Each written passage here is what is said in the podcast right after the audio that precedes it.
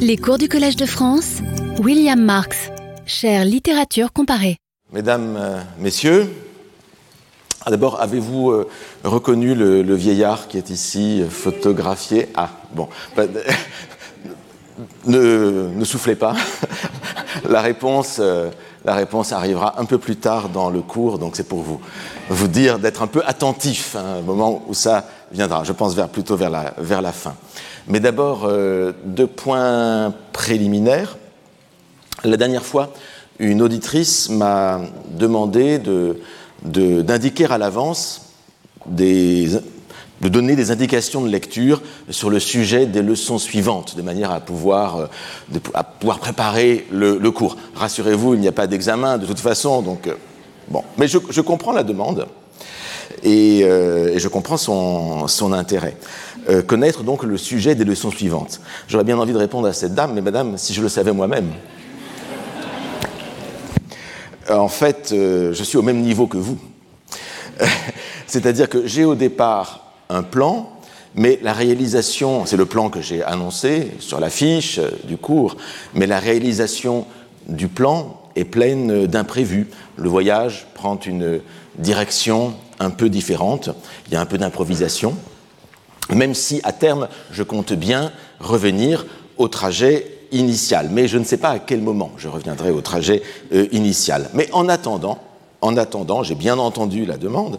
Et puisque le cours, vous le savez, je vous le rappelle, j'en profite, euh, s'interrompt pendant 15 jours, hein, c'est les vacances euh, d'hiver dans les écoles, et que donc trois semaines se profilent hein, d'ici le prochain cours, qui aura lieu le 27 février, je vous le dis dès maintenant, eh bien, euh, c'est un temps pour la lecture, merveilleux. Et, pour vous montrer donc que je ne suis pas tout à fait sourd aux demandes des auditeurs et des auditrices, je peux vous annoncer qu'a priori, sauf si je change d'avis d'ici là, euh, je parlerai ce jour-là de John Ruskin, Sésame et l'hélice, traduit par Marcel Proust, ainsi que de l'extraordinaire préface que Proust a donnée à ce livre intitulé Journée de lecture et qui se trouve dans les pastiches et mélanges. C'est un peu un inconditionnel de toute réflexion sur les lectures. J'avais, je vous le dirais, je, ne voulais pas parler de ce texte, mais enfin bon, finalement, je, tombe dedans et je tomberai dedans en principe. Mais bon, euh, comme je vous ai dit, trois semaines vont s'écouler d'ici le 27 février et si jamais je change d'avis, ben, ne m'en voulez pas. Hein. Vous aurez de toute façon fait d'excellentes euh, lectures très recommandables. Bien. Et puis je vous avais promis un, deuxième point. Ça ne se voit peut-être pas, mais avant de passer au, cours proprement dit, mais en fait, euh, je suis extrêmement excité, une excitation que j'ai un peu de mal à, cacher, excité comme, euh, comme une puce, parce que je viens de lire un, article dans la revue Nature qui est paru hier et les médias aujourd'hui en parlent euh, en France apparemment, sur les progrès de l'intelligence artificielle dans le déchiffrage des papyrus carbonisés euh, d'Herculanum. J'avais parlé de ces papyrus carbonisés il y a deux ans, vous vous en souvenez peut-être, lors de mon cours sur les œuvres euh, perdues. Vous savez qu'il existe à Herculanum une villa, dite la villa des, Pisons, qui contient une bibliothèque de rouleaux de papyrus entièrement entièrement euh, carbonisé. Et euh, une bibliothèque enfouie, hein, avec, on a, et, avec des milliers de rouleaux carbonisés. Le problème, voilà à quoi ressemblent ces rouleaux, vous voyez, c'est du charbon en fait. Hein, c'est entièrement du, charbon. Ça, c'est un rouleau. La, plupart de ces rouleaux se trouvent à Herculanum même, dans la villa même, qui n'a pas été entièrement fouillée, puisque justement, on laisse, on laisse dans la terre ben, ces rouleaux euh, on les trouve plus en sécurité là plutôt que de les sortir, euh, parce qu'on ne sait pas encore très bien les, dérouler. Mais ceux qui ont été sortis se trouvent à Naples, au musée archéologique de Naples. Et puis il y en a quelques-uns qui se trouvent en France, à l'Institut de France. Celui-ci, c'est celui de l'Institut, c'est l'un des deux de l'Institut de France. Et puis euh, il y en a d'autres qui se trouvent à, Londres. Enfin, l'essentiel se trouve à, Naples et à Herculanum. Et donc, ils sont, ces rouleaux sont extrêmement fragiles. C'est que de la cendre en vérité. Et pour les déchiffrer, euh, qui contiennent des, œuvres, euh, des textes euh, littéraires. Hein, c'est pas des, c'est pas des, contes, des contes de gestion ou des choses ça. Ce sont vraiment des œuvres littéraires. C'est une, vraiment une bibliothèque d'intellectuels, une bibliothèque philosophique essentiellement, une bibliothèque épicurienne en particulier. il faut les dérouler, mais les dérouler, c'est extrêmement fragile. Voilà comment ils se trouvent à l'intérieur, hein, par tomodensitométrie, un scan au rayon X. Voilà à quoi ça ressemble à l'intérieur. Dérouler cela, c'est extrêmement compliqué. On a inventé des tonnes de machines en humidifiant, en déroulant peu à peu, euh, un millimètre par jour. Enfin, c'est des tonnes de rouleaux au XVIIIe siècle ont été détruits comme ça dans les expérimentations. Mais l'idée qu'on a eue depuis longtemps, c'est que par le scannage, par le scan, on arriverait à, lire. Le problème, c'est que l'encre carbonée qui est utilisée sur ces papyrus euh, antiques, eh bien, euh, elle se confond avec le papier, une fois que tout ça est brûlé. Et on ne voit pas de différence. Dans les encres qui sont utilisées euh, dans les manuscrits La mer morte, etc., ce n'est pas la même composition d'encre et, ça marche très bien, le scan. On arrive très bien à lire, apparemment. Mais pas là pas avec ces, pas avec ces, euh, ces, encres carbonées. Donc on ne voit à peu près rien lorsqu'on lorsqu'on scanne ça. Mais on a remarqué d'infimes différences de densité correspondant à la marque de l'encre sur le papyrus. C'est absolument infime. Et donc on a profité de l'existence maintenant des intelligences artificielles pour apprendre à une intelligence artificielle à reconnaître ces différences de densité. Un concours international a même été lancé à ce sujet qui s'appelle The Vesuvius Challenge, hein, le défi du, Vésuve, hein, avec 700 000 dollars à la clé pour euh, euh, retrouver la bonne manière d'apprendre à une intelligence artificielle à, à déchiffrer, à déchiffrer ces, ces, rouleaux. Et voilà si le résultat, donc le premier résultat de quelques colonnes du rouleau qui ont été déchiffrées. C'est assez incroyable. C'est ce rouleau-ci, hein, c'est exactement ce rouleau-là, celui, qui vient de l'Institut de France, qui a été, donc quelques colonnes ont été euh, déchiffrées par l'intelligence artificielle pour donner ce résultat-là. C'est absolument incroyable. Hein. Et euh, tout ça, donc, a été fait par des, plusieurs équipes à travers le, monde. Ce qui est intéressant, c'est que les, les, résultats de chacune des équipes a été partagé avec les autres équipes au cours de, au cours de la recherche, de manière à ce qu'il y ait une, véritable recherche participative, collaborative, que chacun puisse s'appuyer sur les résultats des autres. Et finalement, il y a trois gagnants, hein, je les nomme quand même, hein, trois gagnants qui se sont partagés les 700 000 dollars. Un étudiant égyptien de Berlin, Youssef Nader, un Suisse de Zurich, euh, Julian Schilliger, et un Américain du Nebraska, le Nebraska, qui imaginerait qu'on parlerait de papyrus grec au Nebraska, euh, Luke Farritor. Et euh, donc là, pour l'instant, on a déchiffré seulement quelques colonnes. L'an prochain, l'objectif du défi, c'est de déchiffrer 85% d'un rouleau. Là, on en est uniquement à quelques, à quelques, quelques colonnes. Et puis à terme, si l'intelligence artificielle arrive à faire cela de manière assez automatique, donc sans, sans dérouler, de manière euh, toute, euh, en mettant simplement le, le, rouleau dans la machine, ah ben, à terme, ce sont des, des, milliers de rouleaux qui pourront être déchiffrés assez vite, euh, contenant de la, de la, philosophie, comme je vous ai dit, souvent d'inspiration épicurienne. Hein, cette bibliothèque de la Villa des Pisons a permis de découvrir un, un philosophe qu'on ne connaissait pas, hein, Philodème de, de, Gadara, un philosophe épicurien. Du reste, ce rouleau-ci comprend, contient en fait un, traité là aussi de, de, Philodème, dont certains ont déjà été euh, déchiffrés. Mais on imagine, comme c'est une bibliothèque très intellectuelle, qu'on y trouve de la philosophie, des textes inconnus d'Aristote, d'autres auteurs, de la poésie, du théâtre, des tragédies perdues et, et d'autres textes dont on n'a aucune euh, idée. Euh, vous voyez aussi que malgré tout, dans le type de déchiffrage qu'on a, le déchiffrage, quand même le rouleau n'est pas, pas complet. Le déchiffrage, vous voyez, il, manque le, haut de chaque, de chaque colonne, donc il y aura, beaucoup de trous hein, dans les textes qui nous viendront apparemment. Mais enfin, ça permettra de, de reconstituer beaucoup, beaucoup, beaucoup de textes. Donc on peut vraiment tout espérer. Du reste, un, spécialiste euh, disait dans un article précédent de, Nature, il parlait d'une bibliothèque invisible, qui était le terme moi-même que j'employais pour désigner euh, bah, un concept assez, assez proche, pas exactement celui-ci. Donc on, peut vraiment tout espérer de cette, de cette technique, et c'est pourquoi je, je, vous en parle, parce que je trouve que c'est une découverte assez, assez, assez formidable, et qui nous annonce beaucoup de, de grandes découvertes à venir, justement. Mais, mais après, une fois qu'on aura déchiffré, bah, après il restera à lire proprement parler, à lire euh, ces textes. C'est-à-dire que l'intelligence artificielle déchiffre, dans le meilleur des cas, mais après, et après mon collègue Jean-Luc Fournet, par exemple, sera là pour aller euh, regarder euh, et transcrire tout cela dans un, en, bon grec. Mais après, la lecture consiste à faire sens de, tout cela, à, replacer ces textes dans un contexte, à, voir ce qu'ils signifient, à faire résonner ces textes redécouverts, ou découverts plutôt, dans l'esprit et dans la vie. Et c'est ici que, c'est ici que notre travail commence, à proprement parler, c'est-à-dire le, sujet même du cours de cette année. Comment lire? Comment lire? Hein Déchiffrer, c'est une chose, lire, c'est euh, autre chose. Ben, voilà, c'est la transition que j'ai trouvée pour reprendre le fil de notre réflexion après vous avoir fait part de mon immense enthousiasme à l'égard de cette, euh, euh, découverte technologique vraiment, vraiment, vraiment importante qui va changer peut-être euh, notre vision de la littérature, de la littérature antique. Eh bien, donc, reprenons le fil de notre réflexion après ce rêve qui est peut-être sur le point de devenir réalité, celui de pouvoir déchiffrer enfin ces rouleaux de la bibliothèque, des bibliothèques, puisqu'il y a peut-être d'autres bibliothèques enfouies, de la villa des Pisons à Herculanum.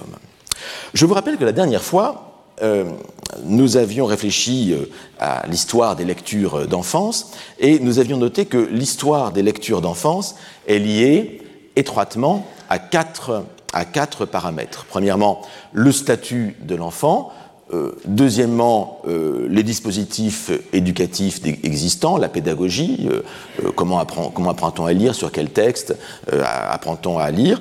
Troisièmement, et c'est à mon avis le paramètre peut-être le plus déterminant, le plus important, la fonction de la littérature. Est-elle seulement d'éducation? Est-elle une littérature de, de, plaisir? Et cela change beaucoup hein, dans la nature des textes hein, qui, qui existent et ce que peuvent lire les enfants. Et puis il y a un quatrième paramètre qui est l'histoire de l'histoire de l'édition, les pratiques éditoriales, hein, à savoir est-ce qu'il y a des textes qu'on peut mettre entre les mains des, des enfants. Alors nous allons revenir euh, là-dessus euh, un peu plus en, détail avec d'autres exemples euh, aujourd'hui. Il existe aussi un cinquième paramètre hein, que je nommais la dernière fois et que je mets en dernier parce que c'est celui qui me semble au bout du compte le moins déterminant dans, euh, l'histoire, à savoir l'existence d'une littérature spécifiquement dédiée à la jeunesse. On pourrait penser que pour que les enfants lisent, il faut qu'une littérature jeunesse, hein, comme on dit dans les bibliothèques, la littérature jeunesse. Euh, ben non, en fait non. Ben, les enfants peuvent lire de tout, ils peuvent tout lire, il suffit, ils lisent euh, ce qui leur tombe sous, les, euh, sous, la, euh, sous la main, c'est ce qu'on va voir du reste, mais l'existence d'une littérature spécifiquement dédiée à la jeunesse n'est pas une condition déterminante en fait pour l'existence de lecture, de lecture enfantine. je vous disais que, la dernière fois, que les, contes de fées, les contes de nourrice, hein, qui formaient le, le plus clair des premières fictions absorbées par l'enfant, eh tout cela était de nature orale. Et lorsqu'on met tout cela par écrit, ça arrive au cours du XVIIe siècle en particulier, eh bien, il en résulte une transformation du rapport à la, littérature. Et je vous avais euh, euh, cité, euh, enfin rappelé la façon dont Charles Perrault, en 1694, avait mis en vers le conte oral, jusque-là, de, de Podane. Et ce faisant, c'était une quasi-révolution dans la littérature qui s'opérait, puisque c'était conféré à quelque chose qui était considéré comme de manière très péjorative, comme euh, voilà des contes de, de, de, de bonnes femmes sans, sans, intérêt, quelque chose qui euh, euh, devenait tout d'un seul coup acquérait une dignité, une dignité académique, et donc donner une, une légitimité aussi à l'idée qu'il pourrait y avoir un plaisir gratuit de la littérature. Et ce faisant, ce faisant, avec cette idée d'un plaisir gratuit de la littérature qui est indépendant du, sérieux même des histoires racontées, euh, de l'héroïsme des personnages, euh, tout cela permettait de, changer même le, statut même de, de, la, littérature vers quelque chose qui serait quasiment on est dans les prémices, hein, vraiment les, les, pures prémices, mais ce qui deviendrait plus tard euh, l'art pour l'art, hein, l'idée d'une littérature indépendante euh, des critères de dignité sociale en, particulier. Mais, j'insiste, les contes de Perrault sont d'abord dédiés aux adultes. Hein, je reviens à cette histoire-là, l'existence ou non d'une littérature dédiée à la jeunesse. Les contes de Perrault les, écrit pour les adultes qui vont les lire, pour, les, ses confrères académiciens, et puis pour les, pour les, autres, pour les autres lectrices et, lecteurs euh, adultes. Alors, dans la fiction de, la présentation par Perrault de sa mise en vers et, ou de sa mise en prose, que certains contes sont mis en prose aussi, euh, de, des, contes de, de Perrault, eh bien Perrault attribue par jeu la rédaction de ces contes à son fils.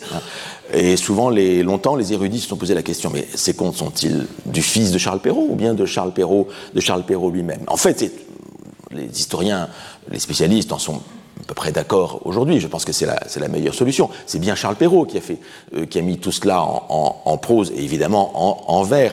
Mais l'idée d'attribuer la rédaction de ses contes à son fils, c'est aussi, et c'est surtout, pour exprimer l'idée que lui-même est le simple passeur de contes, hein, de contes venus d'une autre origine, les nourrices. Donc les nourrices ont raconté un conte à son fils, et son fils le met par écrit. Donc on passe, on passe par l'enfant pour raconter quelque chose, parce que l'enfant lui a appris à lire, alors que les nourrices ben, ne savent ne savent pas lire ni, euh, ni, ni, écrire. Donc on passe par le Fils pour euh, donner une, pour expliquer en fait la, la source même hein, de, ces, euh, de, ces, de, ces, de ces contes. Et donc on a là une véritable évolution du statut littéraire des contes, bien sûr. Hein. Et ce qui m'intéresse ici, c'est que cette évolution, en vérité, elle est légèrement postérieure à, une autre évolution qui a lieu, qui est l'évolution qui, correspond au quatrième point ici, à savoir euh, l'évolution des pratiques, euh, des pratiques éditoriales, l'évolution même de la production imprimée euh, et du monde de l'édition.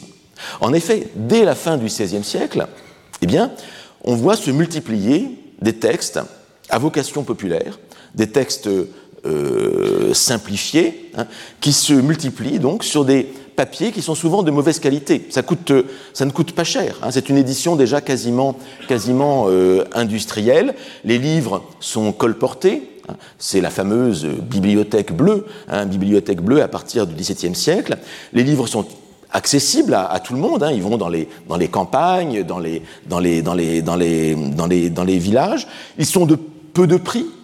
Et donc, étant de peu de prix, eh bien, on peut en donner aux enfants. Donc, ce sont des livres accessibles aux enfants, même si, d'abord, euh, ils parlent des enfants, mais sans s'adresser nécessairement directement à eux. Parfois, ils s'adressent plutôt aux, parents, mais qui peuvent aussi les donner aux, enfants. Ici, quelques exemples de ces, livres, je je les trouve assez, assez amusants. Hein. Vous avez le, chemin du ciel, ou la voie que doivent tenir les enfants pour arriver au ciel. Bon, c'est un peu la Françoise Dolto du, XVIIe siècle, hein, euh, mais c'est euh, voilà comment arriver comment arriver au, au, ciel. Et on imagine que les, les, parents pouvaient lire cela pour leurs enfants, et puis après peut-être les donner aussi, euh, les donner aussi à lire à, leur, à, leur, à, leurs enfants pour bien les éduquer et bien les convertir. J'aime beaucoup le, le, deuxième, là, euh, l'enfançage à trois ans. Hein, contenant les demandes que lui fit l'empereur Adrien et les réponses de l'enfant. Donc là, il y a une sorte de, apparemment, de, je sais pas lu le livre, enfin un dialogue entre l'empereur Adrien et un, enfant sage modèle. Mais j'aime beaucoup dans la photographie aussi, ce qu'on voit très bien, c'est la, qualité du papier. Un papier, un papier buvard, un papier brouillard aussi, comme on l'appelle parfois. Euh, retenez ça parce qu'on va revoir cela un peu plus, un peu, un peu plus tard. Euh, l'enfant sage à, à 3 ans. Et tout cela est publié à 3 Hein, chez Pierre Garnier ou bien chez sa veuve. Hein, c'est souvent à Troyes que, c'est de Troyes que vient l'essentiel de cette bibliothèque populaire, bibliothèque euh, bleue. Et puis vous avez évidemment aussi ces romans de chevalerie, parfois inspirés de chansons de geste, hein, comme cette histoire des nobles et vaillants chevaliers des quatre, les quatre fils Aimons, où sont euh, ajoutées les figures sous chacun chapitre. Donc il y a c'est des livres illustrés, et ici un roman de chevalerie que les adultes peuvent lire, mais qui peuvent aussi euh, être donnés aux, enfants. Vous notez aussi ici, c'est une particularité de tous ces livres populaires, c'est les gravures sur bois hein, qui, les, illustrent, donc des gravures de, très piètre euh, qualité, assez, assez à, faire. Donc on peut donner de cela aux enfants. Tout ça pour vous dire qu'en quelque sorte, le livre utilisable par des enfants préexiste à la littérature destinée spécifiquement aux euh, enfants. Et donc c'est encore un argument, euh, j'insiste, excusez-moi, pour faire de, de l'évolution et du développement des lectures enfantines qui vont jouer un tel rôle, vous allez voir, dans, dans la, psyché des écrivains. Hein, quel, livre ai-je lu, moi, écrivain, euh, dans, dans, mon, dans mon enfance? Eh bien, Tout cela, en fait, euh, euh, cette évolution euh, des lectures enfantines, en fait, c'est un événement qui est, j'emploie un gros mot, multifactoriel. Hein. Il y a plusieurs déterminismes. Hein. Ça échappe en tout cas à un déterminisme sociologique univoque qui dirait qu'il faudrait qu'il y, ait un seul critère qui, qui, détermine la, la, la, lecture pour enfants, l'éducation, le statut de l'enfant. Non, c'est un ensemble de critères qu'il faut, qu'il faut prendre en compte et bien sûr la question du statut de la littérature et aussi la question des pratiques éditoriales.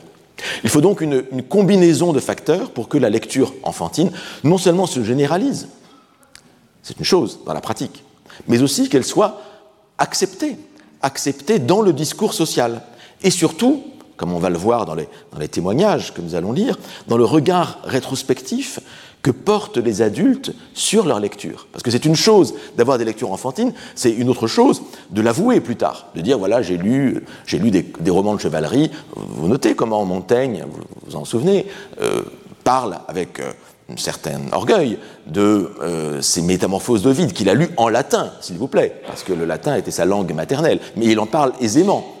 Mais il ajoute, en revanche, tous les romans de chevalerie, les Huons de Bordeaux, les Quatre Fils Aimons, tout ça, tout ça, je n'en avais euh, jamais entendu parler, j'ai jamais lu, je ne connais ni de nom ni de corps, dit-il, hein, euh, écrit-il dans les, essais, vous vous rappelez. Et donc, euh, ça veut dire qu'il ne veut pas, il ne voudrait pas avouer, s'il avait lu sur mon chevalerie, qu'il l'ait fait, hein, pas du tout. Donc, il avoue des lectures avouables, et les autres, bah, il dit qu'il n'y a jamais touché. Et c'est sans doute vrai, ne le remettons pas, ne remettons pas en cause sa bonne foi. En tout cas, avant l'apparition d'une littérature spécifiquement euh, dédiée à, l'enfance, les enfants lisaient quoi? Eh bien, Ils lisaient des livres pour adultes, euh, parfois mis à leur portée, euh, simplifiés, voire adaptés ou censurés aduzum delphini, hein, comme on disait, hein, comme on dira un peu plus tard, à l'usage, à du dauphin, hein, les classiques qu'on euh, euh, euh, édite spécialement pour les, enfants, pour le fils du roi en particulier.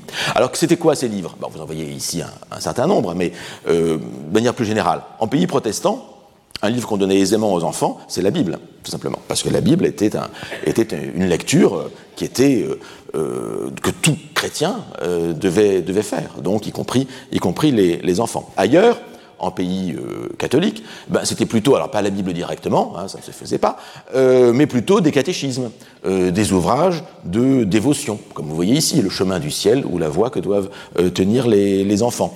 Et on trouve, c'est intéressant, on l'a fait remarquer, on trouve par exemple dans des vous regardez des bibliothèques d'institutions religieuses d'éducation du XVIIe siècle, et dans ces bibliothèques, vous voyez évidemment des livres de dévotion. Mais vous voyez le même livre en plusieurs exemplaires, plusieurs dizaines d'exemplaires. Ça prouve que ces livres-là, en fait, n'étaient pas destinés aux maîtres, mais ils étaient destinés aux pensionnaires, hein, à qui on, distribuait euh, ces, livres pour qu'ils, ou elles en général plutôt, en, l'occurrence, pour qu'elles lisent ces, euh, ces livres. Donc cette existence de ces livres en plusieurs dizaines d'exemplaires montre que ces livres étaient lus par les pensionnaires de ces institutions euh, religieuses. On les donnait à lire. Autre livre lu par les enfants, avant même qu'il y ait y eut une littérature spécifiquement enfantine, ben c'est les romans de chevalerie. Hein, vous en avez un exemple euh, ici. Vous avez bien sûr les fables, les fables d'Ésope, les fables de La Fontaine. Euh, assez vite, un, roman comme euh, au XVIIIe siècle, on va le voir, euh, Robinson Crusoe ben, va devenir une lecture spécifiquement, spécifiquement enfantine. Et puis il y a des, classiques de littérature pour adultes qui sont abrégés pour les enfants, comme l'histoire naturelle de Buffon, abrégée. Il existe des éditions du Petit Buffon, hein, une histoire naturelle pour les enfants, ou le Buffon des enfants, hein, comme on l'appelle aussi.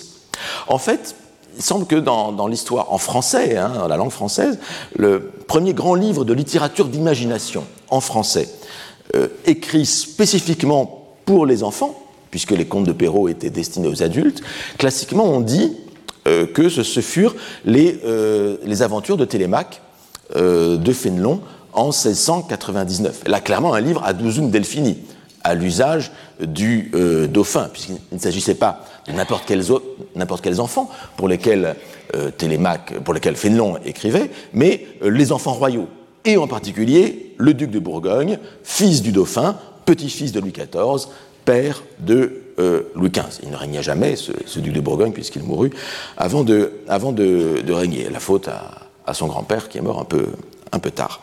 et donc, nous voyons ici le, frontispice de la première édition hein, donc de ces aventures de Télémaque, et vous voyez que c'est une édition euh, sans nom d'auteur. Le nom de Fénelon euh, n'apparaît pas, euh, puisqu'en fait cette édition est parue anonymement, à l'insu de Fénelon lui-même. Le texte qu'il avait écrit circulait hein, déjà sous le manteau. Alors ce premier tome ne contient que la première partie euh, des aventures de Télémaque, euh, fils d'Ulysse, suite du quatrième livre de l'Odyssée euh, d'Homère, comme le dit la première partie du, titre. Mais l'œuvre fit tellement scandale que les suivants parurent, pendant ils parurent chez un, excellent éditeur, à un moment, Claude Barbin, l'éditeur des, grands auteurs de, de comédie, de, de tragédie, eh bien, euh, les suivants parurent sans mention de lieu, sans mention d'auteur. Donc c'était vraiment totalement euh, une édition euh, sous, le sous, le manteau. Et de nombreuses éditions subreptices furent faites par ailleurs, hein, tant le succès de ce livre fut grand. Je vais revenir sur le, la raison de ce succès un peu, de, un peu sulfureux, mais euh, parmi les, le succès des de Télémaque fut énorme. Il y a eu beaucoup d'épigones, hein, des, auteurs qui ont imité hein, ce texte de, Fénelon. Bah, je, ne résiste pas au, plaisir de vous citer l'un des épigones, les plus fameux à la fin du XVIIIe siècle. Euh, ce sont les, c'est le livre de Jean-Jacques Barthélemy, l'abbé Jean-Jacques Barthélemy, Les voyages du jeune Anacharsis en Grèce, dans le milieu du IVe siècle, avant l'ère euh, vulgaire. Hein.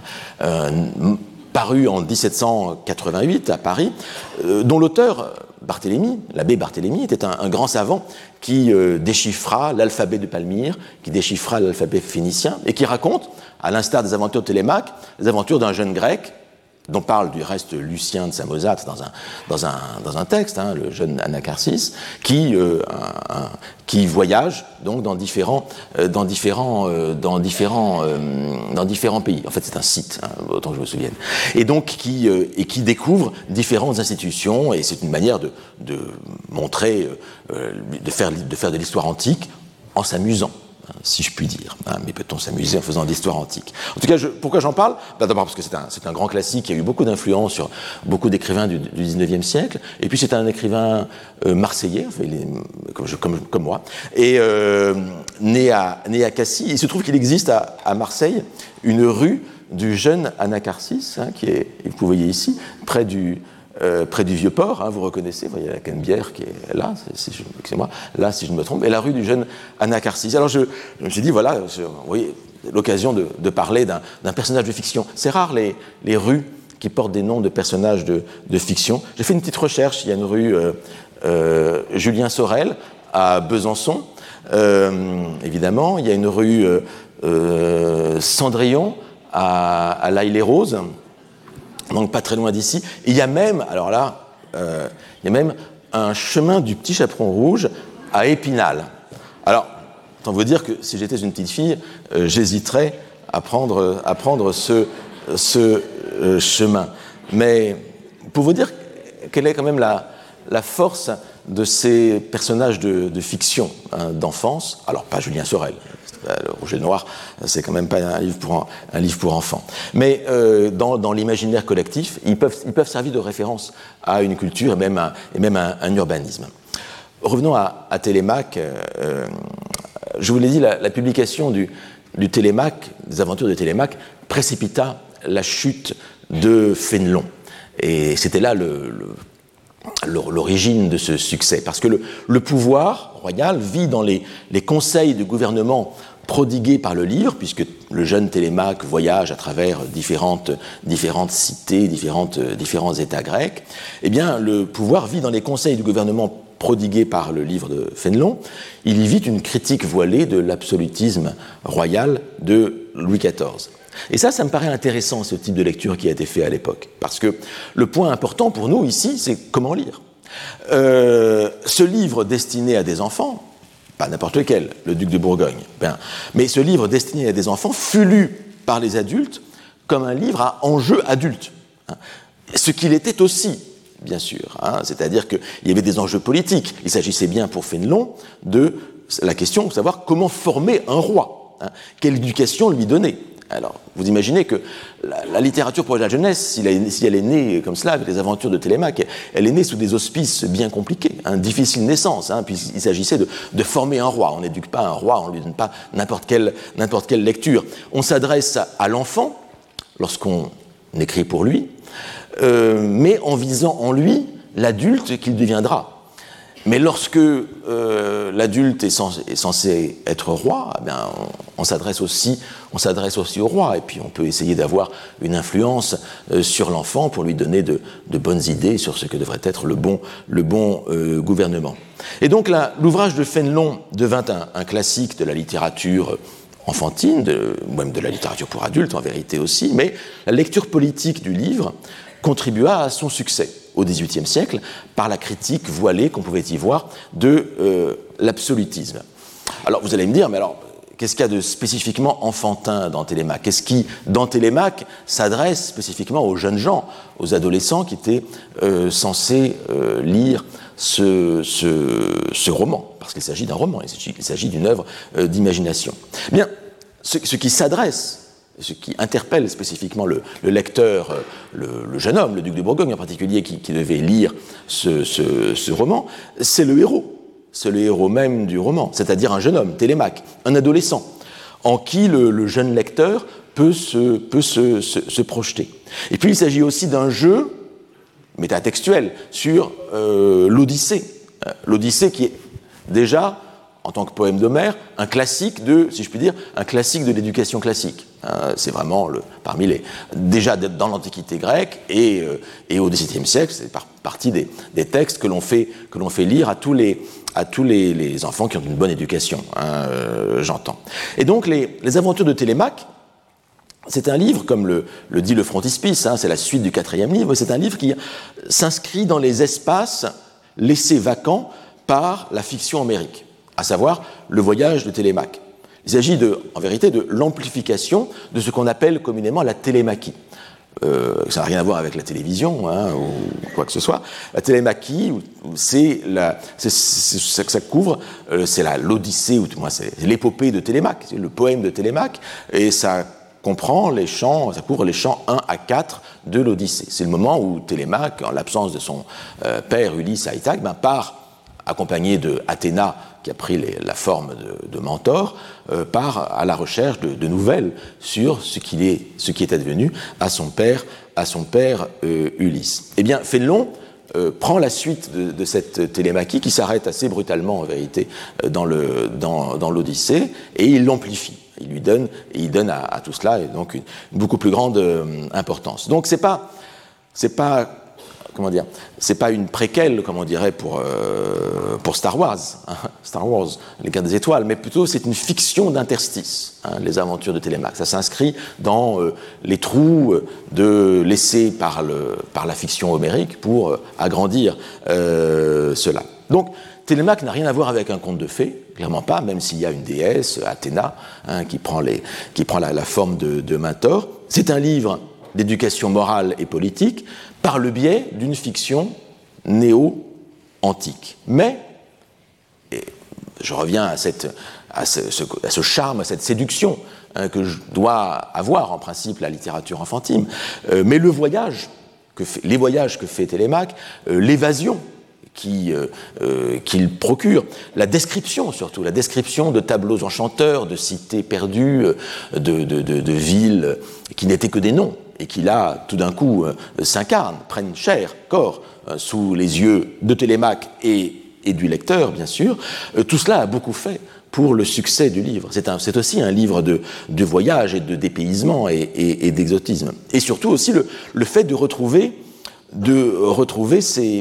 les héros préférés c'est-à-dire euh, les, grands héros de l'Odyssée, et les revoir dans une suite. Donc c'est tout le, tout le principe de la fanfiction, hein, la, fiction des fans, c'est-à-dire on voit réapparaître des héros que l'on a aimés, et là ils reprennent une nouvelle, une nouvelle euh, chair. Alors je voudrais citer ben, on peut voir ça assez vite, très vite, dans le, très bien dans le merveilleux incipit des aventures de, Télémaque, parce que quand même, il faut dire que l'un des charmes aussi de ce livre, de Fénelon, c'est aussi une nouvelle manière d'écrire le français. Euh, Fénelon euh, instaure un, nouvel âge du style, du style littéraire, un nouvel âge de la prose française, dont euh, Chateaubriand fut l'héritier direct. Et c'est la raison pour laquelle ce livre fut assez majeur en vérité dans, l'histoire de la littérature française, un livre pour écrivains, euh, et la raison pour laquelle, par exemple, Louis Aragon, en 1922, fit un pastiche dadaïste hein, de ces aventures de, Télémaque, euh, où il. C'est à la fois euh, quelque chose où il se moque du roman et, en même temps il lui rend hommage. Hein. Il faudrait revoir la manière dont Louis Aragon. Euh, euh, caricature au bout du compte, jusqu'à l'excès, le, style, le, style, le style de Fénelon. Il s'agit de, renverser de son trône l'un des grands noms de la prose classique et de montrer les impasses où était parvenu le, classicisme. C'est fait avec beaucoup d'humour, euh, mais, mais, je pense qu'il y a aussi un peu d'hommage aussi dans la, dans la façon de, procéder chez Aragon. Mais revenons, revenons au texte de 1699, celui de, de Fénelon, et à, ce, à cet incipit qui est gravé dans le marbre d'une simplicité olympienne, une simplicité que seuls peuvent se permettre les dieux, en quelque sorte. Hein. Euh, Calypso ne pouvait se consoler du départ d'Ulysse. Vous voyez qu'on est tout de suite in hein, euh, euh, pas besoin de, présentation. Calypso ne pouvait se consoler du départ d'Ulysse. C'est le début hein, du roman. Dans sa douleur, elle se trouvait malheureuse d'être immortelle. Sa grotte ne résonnait plus de son chant les nymphes qui la servaient n'osaient lui parler. Elle se promenait souvent seule sur les gazons fleuris dont un printemps éternel bordait son île. Mais ces beaux lieux, alors printemps éternel, on pourrait dire, voilà, on est dans les clichés, les, les mais ça correspond à des, à des représentations du, rêve euh, du temps. Hein. Mais ces beaux lieux, loin de modérer sa douleur, ne faisaient que lui rappeler le triste souvenir d'Ulysse qu'elle y avait vu tant de fois auprès d'elle. Voilà, les lieux où l'on a été heureux rappellent, quand l'être aimé n'est plus là, euh, plutôt le malheur hein, que, le, bonheur. Souvent, elle demeurait immobile sur le rivage de la mer, qu'elle arrosait de ses larmes, et elle était sans cesse tournée vers le côté où le vaisseau d'Ulysse, fendant les ondes, avait disparu à ses yeux. je trouve très beau cette image, cette, cette image rémanente hein, du vaisseau d'Ulysse qui s'en va, et euh, Calypso ne peut pas détourner ses yeux de. Elle voit encore ce vaisseau, ce vaisseau qui s'en va alors même qu'il a, alors même qu'il a disparu. Cette image est là, euh, rémanente dans sa, euh, dans, sa, dans sa rétine. Tout à coup, elle aperçut les débris d'un navire qui venait de faire naufrage, des bancs de rameurs mis en pièces, des rames écartées çà et là sur le sable, un gouvernail, un mât, des cordages flottant sur la côte. Puis elle découvre de loin deux hommes, dont l'un paraissait âgé, il s'agit de Mentor, c'est-à-dire en fait euh, d'Athéna. L'autre, quoique jeune, ou Minerve, l'autre, quoique jeune, ressemblait à Ulysse. Ah, voilà, c'est le nouvel Ulysse qui arrive. Il avait sa douceur et sa fierté, avec sa taille et sa démarche majestueuse. La déesse comprit que c'était Télémaque, fils de ce héros. Et donc on a ici l'apparition du héros sortant des flots, en quelque sorte. Hein. Alors quand, Ulysse sort d'un naufrage, hein, dans, dans sur l'île des, des, des, des Phéaciens, euh, il, il, est, il, est, il, est, tout nu hein, devant, euh, devant Nausicaa. J'ai prévu de faire un cours là-dessus. Euh, je, je l'ai annoncé, c'est pas, pas le cours d'aujourd'hui, c'est un autre cours. Euh, mais euh, il y aura des choses tout à fait intéressantes à dire là-dessus. Mais en tout cas, on ne, dit, on ne dit rien de Télémaque, s'il est nu ou habillé, mais il y a quelque chose de foncièrement érotique dans cette histoire. Alors, laissons de côté, il y a peut-être une, une petite maladresse quand même dans, dans, cette, dans cette introduction, cette incipite, euh, qui a été beaucoup commentée et critiquée, c'est le rivage de la mer euh, qu'elle arrosait de ses larmes. Alors on va dire, mais c'est quoi cette histoire de la mer qui a arrosé de larmes? On n'a pas besoin d'arroser la mer de larmes. En fait, vous avez compris, c'est le rivage qui a arrosé de larmes. Cela dit, la proximité de mer et arrosée n'est pas très heureuse en vérité, et ça ce rapprochement des termes a été bien euh, critiqué, à raison me semble-t-il. Mais ce que vous voyez, c'est que Télémaque est vraiment ici une fiction au second degré, c'est-à-dire qu'elle brode cette fiction sur une fiction euh, préexistante. Je vous ai dit, c'est une sorte de, fan fiction. Hein. Comme Don Quichotte, à bien des égards, brodait sur les romans euh, de euh, chevalerie. Et ce qui se passe au bout du compte pour le jeune lecteur qui lit ça, c'est qu'il entre dans la fiction lui-même sous les traits de Télémaque, qui est lui-même la jeune, la jeune doublure la jeune doublure d'Ulysse. Il ressemble à, son père. Et donc Télémaque est la projection en quelque sorte d'un double désir. Euh, c'est le désir de Calypso, inconsolable du départ d'Ulysse, et qui voit apparaître ici le, sosie, le sosie d'Ulysse, en plus jeune, qui plus est, merveille, euh, c'est Télémaque. Mais le deuxième désir, c'est le désir du lecteur. C'est le désir du lecteur qui n'en revient pas et alors qu'il veut voir lui aussi voir apparaître euh, Ulysse et Télémaque, mais surtout le désir qui n'en revient pas d'être lui-même désiré par un personnage, désiré par le personnage de Calypso. Donc la projection du lecteur dans le jeune Télémaque, en fait, c'est aussi une projection érotique, puisqu'il y a la projection du désir de Calypso sur le jeune lecteur, en quelque sorte. Hein. Et ça, c'est assez, assez fort. Et donc, Fénelon met en place, en quelque sorte, une sorte d'érotique de la, de la fiction. C'est le, le désir qui crée la, la fiction. Pénélope excusez-moi, Calypso euh, espère voir euh, revenir, euh, voir Ulysse, elle le voit, et c'est aussi Télémaque qui se voit désiré, le jeune lecteur qui, sous les traits de Télémaque, se voit désiré par, par Calypso. Un désir donc de fiction, un peu trouble et adultère, un peu comme Phèdre pour Hippolyte, hein, qui revoit en, Hippolyte une sorte de jeune, de jeune, de jeune Thésée il s'agit de voir revivre en un jeune homme banal un héros du temps, un héros du temps passé. Et ce jeune homme, c'est le lecteur, bien sûr. C'est le duc de Bourgogne. Je ne sais pas à quoi il ressemblait, le duc de Bourgogne. Il ne devait pas ressembler à Télémaque. Enfin bon. Mais Télémaque s'adresse d'abord à un jeune homme. Vous voyez, c'est une fiction pour un euh, masculine, hein, pour, un, pour un lecteur, euh, euh, pour un lecteur masculin.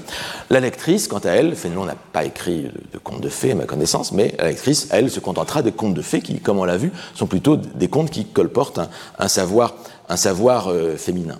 Mais ce qui m'intéresse ici, dans cette histoire, c'est que les aventures de Télémaque, l'un de ses premières œuvres du, du, canon de la littérature pour la jeunesse, c'est déjà une œuvre d'évasion, c'est une œuvre de, une œuvre de voyage.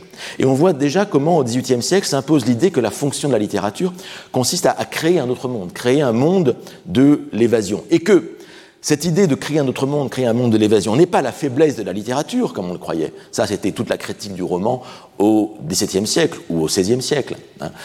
Euh, donc, euh, créer un monde de l'évasion qui permet de, sortir des cadres moraux, etc. Mais ça devient sa force. La force de la littérature, ça devient l'évasion.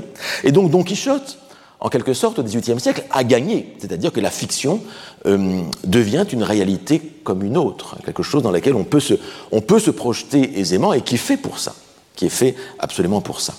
Et j'en voudrais un exemple ici, alors qu'on va euh, changer, hein, passer quelques, passer quelques décennies, avec Goethe. Hein.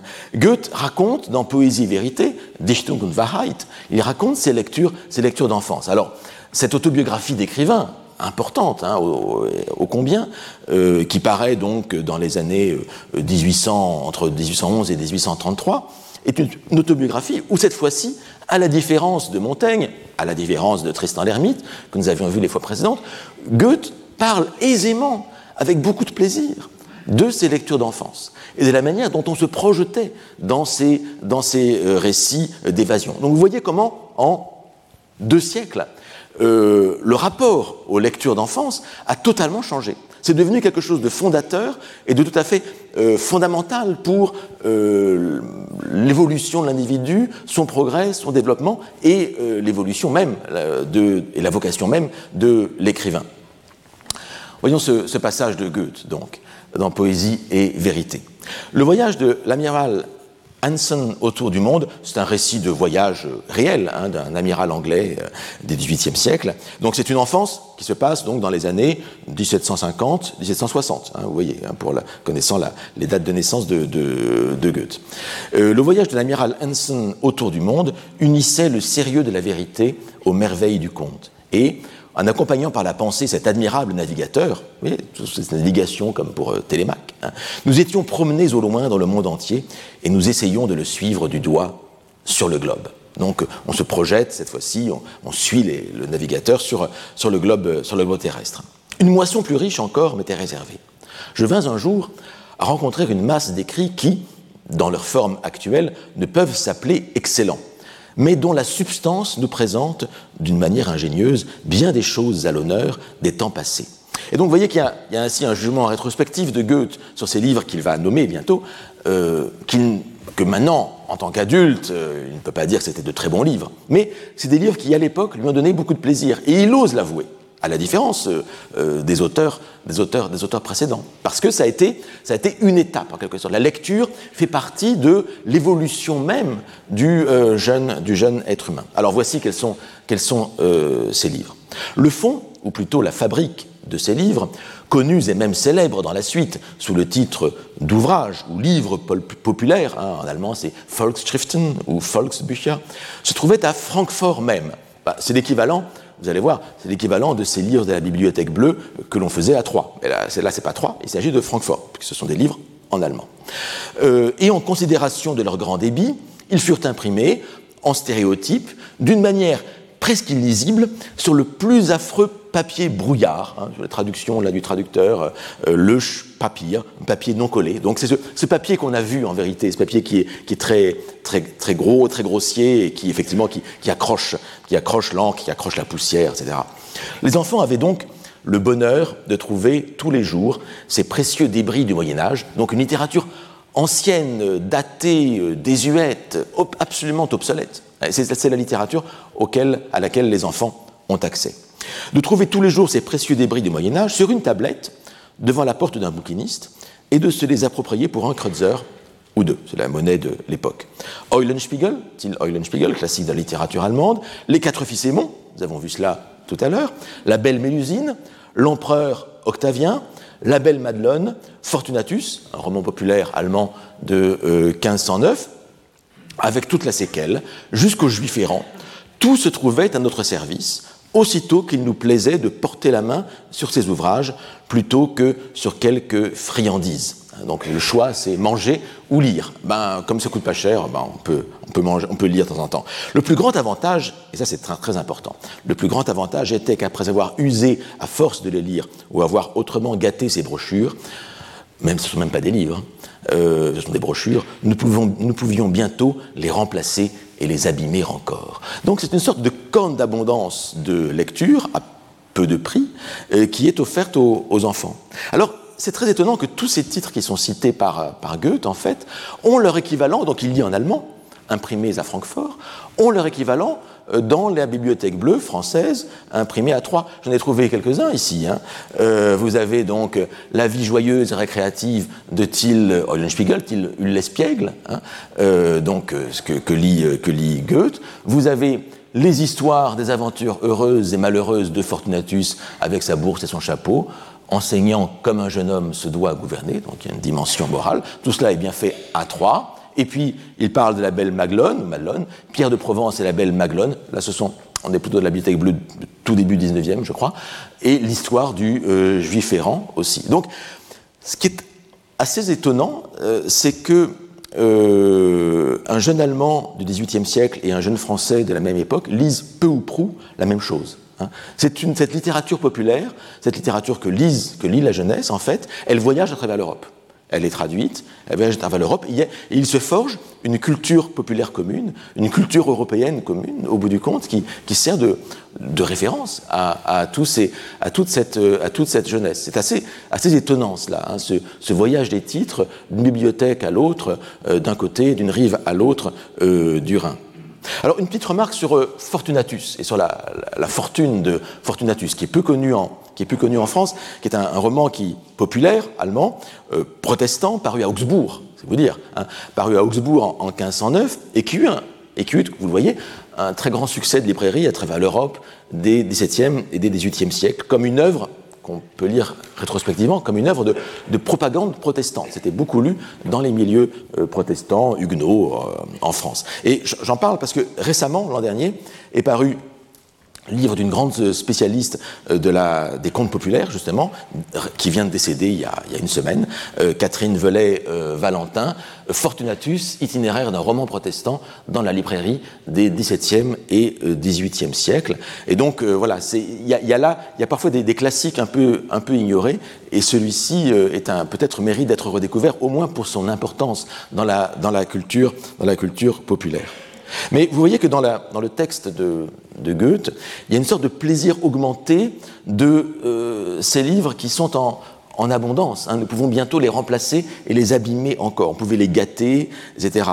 Euh, c'est l'ancêtre évidemment de la bibliothèque euh, rose et verte, hein, que l'on connaîtra plus tard au, 19e et au, et au 20e siècle. Mais vous voyez que la valeur du texte dans ces lectures d'enfance compte moins que la lecture elle-même comme une joie à renouveler, hein, qui, est une joie infinie, peut, qui peut se, multiplier euh, sans cesse. Et elle devient, vous le voyez aussi par le fait que Goethe en parle, elle devient un passage obligé de l'autobiographie d'un écrivain. On peut songer beaucoup plus tard au mot de Sartre. Hein. Là aussi, Sartre reviendra beaucoup sur ses lectures d'enfance avec beaucoup plus d'ambivalence hein, sur la valeur littéraire la valeur même de la littérature hein, pour, euh, pour, euh, pour lui. Je ne sais pas si on aura l'occasion d'y revenir, mais enfin, je voudrais au moins citer ce, classique entre les classiques de l'apprentissage d'un écrivain dans les, les mots de, de, Sartre. Mais je voudrais prendre un autre exemple, cette fois-ci de, de, euh, de, réflexion sur les lectures d'enfance que, que l'on avoue et qui deviennent euh, vraiment formatrices et un passage obligé de, de, de, l'éducation, même de la formation de l'être humain. C'est un, alors cette fois-ci, il s'agit d'un exemple fictif hein, dans, dans, un roman. Il s'agit de David Copperfield, hein, de Charles Dickens, donc en 1850. Et David Copperfield donc fait sa fait sa propre, euh, fait son autobiographie. Hein, il raconte son, son histoire. Et voici ce qu'il dit. Mon père avait laissé dans un cabinet au second une petite collection de livres. Ma chambre était à côté et personne ne songeait à cette bibliothèque. Alors voilà, ça c'est le cas typique. On a des livres qui sont mis de côté, mis au rebut, personne ne s'y intéresse, et donc c'est des livres dans lesquels, euh, que, parmi lesquels l'enfant pourra piocher pour constituer son propre fond de lecture. Et peu à peu, allez, voilà les, les titres qui arrivent. Alors on est, c'est une éducation donc, euh, c'est un jeune enfant donc qui, qui, on est au début du, du 19e siècle. Peu à peu, Roderick Random, Peregrine Pickle, Humphrey Clinker, bon là on est des romans de Tobias Smollett, l'auteur écossais, roman du XVIIIe siècle, euh, Tom Jones, le roman de Henry Fielding, Le Vicaire de Wakefield, le roman de Oliver Goldsmith, euh, Don Quichotte, pas besoin de présenter, Gilles Blas, notre le sage national, et puis Robinson Crusoe hein, de Daniel Defoe. Peu à peu, tout cela sortir. Donc, ce sont tous des romans picaresques. Hein, voilà, ce sont des romans, c'est intéressant. Hein, ce sont des, romans où il y a un, personnage. Don Quichotte n'est pas vraiment un roman picaresque. Mais enfin, les autres, Robinson Crusoe, c'est encore différent. Mais enfin, les précédents sont euh, dans, cette idée d'un héros qui fait son parcours à travers la société, qui, qui passe par diverses euh, aventures avant de, de, réussir, sans doute. Donc peu à peu tout cela sortir, glorieux bataillon, de cette précieuse petite chambre pour me tenir compagnie. Il tenait mon imagination en éveil. Il me donnait l'espoir d'échapper un jour à ce lieu, sortir, voilà, sortir de son lieu, parce que Inutile de vous dire que le pauvre David Copperfield est très malheureux là où il est. Ni ses livres, ni les mille et une nuits, ni les histoires des génies ne me faisaient de mal, car le mal qui pouvait s'y trouver ne m'atteignait pas. Alors ici, petite réflexion sur la valeur morale des livres. Faut-il donner des livres moraux aux enfants ou non? En fait, euh, si on ne comprend pas, nous dit euh, David Copperfield, ça n'a pas d'importance. Je n'y comprenais rien, et donc, il n'y a pas de mal qui pouvait, euh, qui pouvait, qui pouvait y avoir. Le, mal, en fait, il ne vient pas des livres, il vient plutôt de la lecture qu'on en fait, semble dire euh, Dickens à travers David euh, Copperfield. Je m'étonne aujourd'hui du temps que je trouvais pour lire ces livres au milieu de mes méditations et de mes chagrins sur des sujets plus pénibles. Je m'étonne encore de la consolation que je trouvais au milieu de mes petites épreuves qui étaient grandes pour moi à m'identifier, m'identifier, c'est important, se projeter, avec tous ceux que j'aimais dans ces histoires où, naturellement, tous les méchants étaient pour moi Monsieur et Miss Murdstone. Euh, Monsieur Murdstone, c'est le, le beau-père de David Copperfield, c'est le, cas classique. Hein, euh, euh la, la, mère de David Copperfield a épousé euh, euh, a épousé un, autre homme, donc monsieur, son père, monsieur Murdstone, et, la mère meurt après, et puis euh, finalement c'est le beau-père avec sa sœur, Miss Murdstone, qui sont chargés de, l'éducation du pauvre David, et évidemment on est dans une sorte de structure de, conte de fées, le, Cendrillon et sa marâtre, hein, c'est un peu le, problème, donc David Copperfield est très très malheureux avec son beau-père et, sa, et la sœur de son beau-père. Et j'ai été pendant plus de huit jours Tom Jones un Tom Jones d'enfant, la plus innocente des créatures. Là aussi, l'idée que l'enfant est toujours innocent au bout du compte. Pendant un grand mois, je me suis cru un Roderick Random, donc projection dans les héros. Et David Copperfield, continue. J'avais la passion des récits de voyage, comme Goethe avec euh, l'amiral Hansen. Il y en avait quelques-uns sur les planches de la bibliothèque, et sans doute ces voyages de l'amiral Hansen. Et je me rappelle que pendant des jours entiers, je parcourais l'étage que j'habitais, armé d'une traverse d'embouchoirs de bottes, pour représenter le capitaine Intel de la marine royale, en grand danger d'être attaqué par les sauvages, et résolu à vendre chèrement sa vie. Le capitaine avait beau recevoir des soufflets tout en conjuguant ses verbes latins, jamais il n'abandonnait sa dignité. Hein. Voilà, la projection telle du héros euh, du héros David Copperfield dans le héros de fiction qu'il est en train de lire, ou de, voyage, de récit de voyage qu'il est en train de lire, qu'au bout du compte, il parle de lui-même, David Copperfield, à la troisième personne. C'est-à-dire, il lit il lit les aventures de cet amiral Hanson, par exemple, et il parle de lui-même à la troisième personne. Voilà, euh, ce, héros de, voyage euh, apprend sa grammaire latine. Et c'est une projection telle qu'on parle de soi, qu'on se, voit en tant que héros devant soi, hein, dans, le, texte, dans le texte écrit. Le capitaine avait beau recevoir des soufflets tout en conjuguant ses verbes latins, jamais il n'abandonnait sa dignité. Moi, je perdais la mienne. Mais le capitaine était un capitaine. Vous voyez, double, une sorte de, schizophrénie, euh, là. Un héros en dépit de toutes les grammaires et de toutes les langues vivantes ou mortes qui pouvaient exister sur la Terre. Vous voyez, une, double une coexistence de la réalité du héros de fiction et du personnage euh, réel, qui est celui de David Copperfield. C'était ma seule et ma fidèle consolation. Quand j'y pense, je revois toujours devant moi une belle soirée d'été. Voilà, un souvenir précis, hein, comme je racontais mes propres souvenirs de lecture euh, enfantine. Les enfants du village jouaient dans le cimetière et moi, je lisais dans mon lit, comme si ma vie en eût dépendu. Comme si ma vie en eût dépendu. Ce sont des lectures fondamentales, des lectures nécessaires. Toutes les granges du voisinage, toutes les pierres de l'église, tous les coins du cimetière avaient dans mon esprit quelque association avec ces fameux livres et représentait quelque endroit célèbre de mes lectures. J'ai vu Tom Pipes, personnage de Peregrine Pickle de Smollett, gravir le clocher de l'église. J'ai remarqué Strap, un ami de Roderick Random, euh, Hugh Strap, j'ai remarqué Strap, son sac sur le dos, assis sur la barrière pour s'y reposer. Vous voyez, les, personnages de fiction investissent l'univers réel. Et je sais que le Commodore Trunnion présidait le club avec M. Pickle dans la salle du petit cabaret de notre village. Vous voyez, là, on a vraiment le texte absolument exemplaire de la lecture identificatrice, de la lecture de projection, de la lecture imitative et naïve, il faut bien le, dire, qui est celle de, de l'enfant, avec sur quoi insiste Dickens ici, cette cohésion du livre lu avec les lieux même de la lecture, quelque chose qu'on voit dans beaucoup d'autres témoignages et dont Proust parle euh, également. Une fusion de la fiction et de la, et de la réalité. Tout enfant, en quelque sorte, tout enfant est un Don Quichotte. Mais on pourrait dire l'inverse. Tout Don Quichotte, Don Quichotte plutôt est un enfant. Hein. Don Quichotte est encore un enfant. Il incorpore la, la fiction dans la réalité et on le voit bien du reste dans les épisodes de Cervantes. Sancho Panza guide Don Quichotte à la fin, surtout dans le deuxième tome, il le guide telle une mère, une mère qui accompagne les jeux de son enfant en tâchant de, fixer les limites même du jeu. Du reste, les limites sont vite outrepassées. Et du reste, peut-être pas un hasard, c'est Tobias Smollett, l'auteur de ces romans picaresques, Roderick Random, etc., qui sont lus par David Copperfield. Tobias Smollett, et celui qui traduisit, enfin, l'un des traducteurs de Don Quichotte. Il traduisit Don Quichotte lui-même. Donc il y, a, une filiation ici dans ce Don Quichotte à, David Copperfield par le biais de Tobias Smollett. Et l'enfant qui lit, c'est un dernier point aussi qui me semble intéressant, l'enfant qui lit est aussi ici un élève. Il apprend son latin, ses grammaires latines. à l'époque où. Et, donc, les, lectures ici de plaisir se mêlent aux lectures obligatoires de l'éducation, aux leçons de grammaire, et en particulier au latin, vu ici comme un pinsomme, un véritable pinsomme. Et le parallèle est intéressant entre cette grammaire latine à prise de force, ses conjugaisons, etc., et une autre grammaire, la grammaire de la vie, qu'apprend l'enfant en lisant les romans, parce que sa vie en dépend, il le dit. La langue en quelque sorte, il y a la langue artificielle ou étrangère, la langue morte, le latin, et puis il y a cette langue naturelle, maternelle, qui lui passe et qui lui vient par les romans.